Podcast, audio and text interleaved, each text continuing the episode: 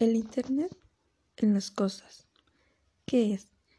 En términos simples, el Internet en las cosas hace referencia a la tendencia constante de conectar todo tipo de objetos físicos al Internet, especialmente aquellos que quizá ni se imaginan. Puede ser cualquier tipo de elementos, desde objetos domésticos comunes, como los refrigeradores y bombillas, recursos empresariales como las etiquetas de envío y dispositivos médicos hasta elementos portátiles improcedentes, dispositivos inteligentes e incluso ciudades inteligentes que solo existen gracias al Internet de las cosas. Para ser más específicos, el término Internet de las cosas hace referencia a los sistemas de dispositivos físicos que reciben y transmiten datos a través de redes inalámbricas sin la intervención humana, lo que hace posible es la integración de dispositivos informáticos sencillos con sensores en todo tipo de objetos.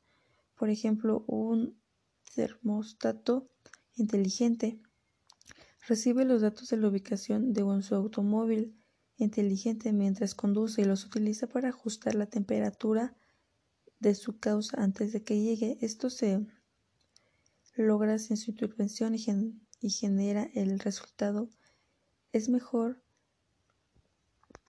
es mejor que si tuviera que ajustar la temperatura manualmente antes de salir o regresar.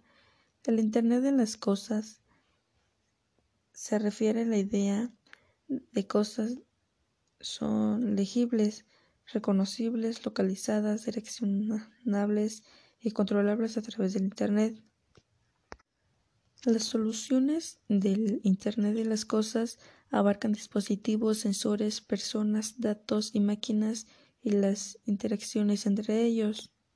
La función principal del Internet de las Cosas es recabar información de las cosas a, través de sensores, de manera que esa información se pueda tomar decisiones o desencadenar acciones a través de los actuadores que se tratan de optimizar los procesos o recabar información que permite realizar mantenimientos preventivos y correctivos en tiempo real o tomar decisiones de negocios. Por ejemplo, en un cultivo de sensores de humedad de la tierra también parametrizan la localización, el tiempo, el tiempo de la tierra y el tiempo del, del cultivo. Los datos de la humedad se envían a Internet y el programa analiza estos datos y los compara con datos oportunos en funcionamiento en la época del año, el tipo de tierra, el tipo de cultivo. Ese programa